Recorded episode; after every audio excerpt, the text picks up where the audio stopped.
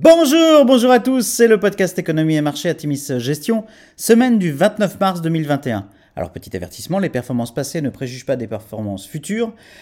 Bien lire les documents de référence des fonds avant d'investir, et puis nous allons citer un certain nombre d'entreprises. Il s'agit d'une simple illustration de notre propos et non d'une invitation à l'achat. Cette semaine, nous avons titré Ça vole toujours en escadrille. Oui, c'est un hommage au président Chirac.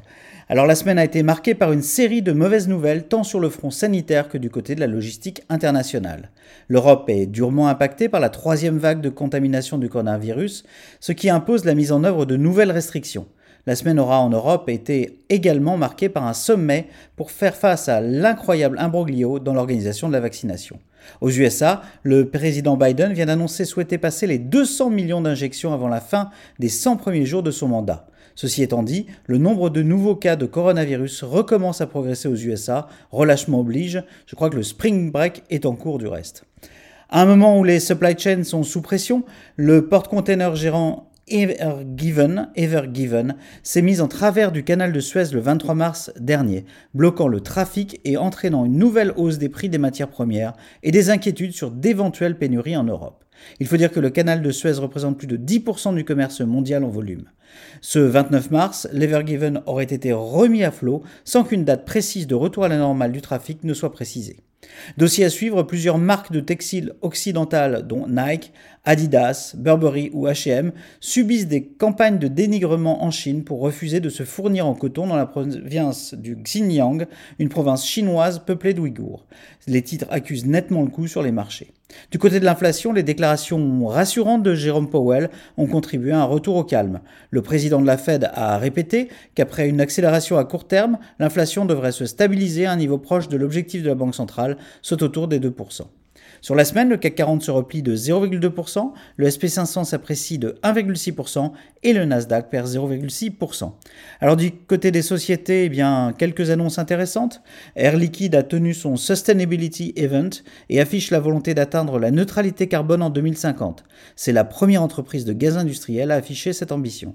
Air Liquide est très ambitieux sur l'hydrogène et veut tripler son chiffre d'affaires tiré de l'hydrogène, passant de 2 milliards d'euros aujourd'hui à plus de 6 milliards en 2035. En pleine pénurie de semi-conducteurs, Intel investit 20 milliards de dollars dans deux nouvelles fonderies en Arizona. L'entreprise ambitionne de devenir l'un des principaux fondeurs pour les USA et l'Europe, en fabriquant non seulement ses propres puces, mais aussi celles conçues par d'autres entreprises. Intel change donc de stratégie et concurrence directement TSMC et Samsung.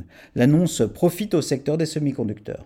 Tencent publie un assez bon trimestre avec une croissance de son chiffre d'affaires de 26%, légèrement au-dessus des attentes. Le groupe maintient ses marges à travers une euh, croissance de l'ensemble de ses verticaux. Pour la partie FinTech et services, le groupe évoque un véritable dialogue avec le Parti communiste chinois.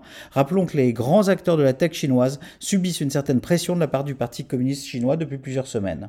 Adobe publie pour son premier trimestre de l'exercice 2021 de bons résultats. Le groupe affiche une croissance de 21% du chiffre d'affaires au-dessus des attentes. Adobe anticipe une croissance de 19% pour le prochain trimestre. Alors à venir, nous arrivons à la fin d'un premier trimestre assez éprouvant. Dans un contexte de forte rotation, les valeurs cycliques l'ont clairement emporté ce trimestre, à un moment où les anticipations d'inflation ont porté le 10 ans US ponctuellement au-dessus des 1,75%.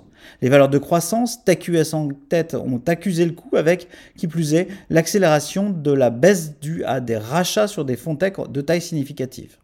Les chiffres d'emploi US de mars sortiront ce vendredi saint, journée par ailleurs fermée sur les marchés US et français. Les investisseurs suivront attentivement les annonces du plan d'investissement en infrastructure de Joe Biden que le président américain dévoilera mercredi prochain.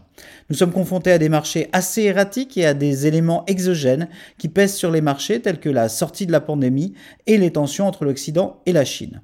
Les perspectives de sortie de crise nous invite à continuer d'accroître nos positions dans des dossiers cycliques tout en privilégiant des dossiers de haute qualité.